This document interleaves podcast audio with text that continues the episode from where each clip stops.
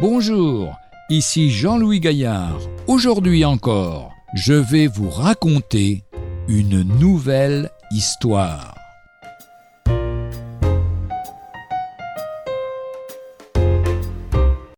Comme Dieu voudra. Le troisième enfant de Luther, Madeleine, né le 4 mai 1529, mourut à l'âge de 14 ans Rien de plus touchant que la résignation du réformateur dans cette épreuve. Je l'aime beaucoup, disait-il, près du lit de douleur de la chère enfant, mais si c'est ta volonté, ô mon Dieu, qu'elle nous soit ravie, je me réjouirai de la savoir auprès de toi. Madeleine, mon enfant, tu voudrais bien rester avec ton père ici-bas, mais si ton père d'en haut t'appelle, tu iras aussi avec joie, n'est-ce pas vrai? Oui, mon bon père, dit la mourante, ce sera comme Dieu voudra.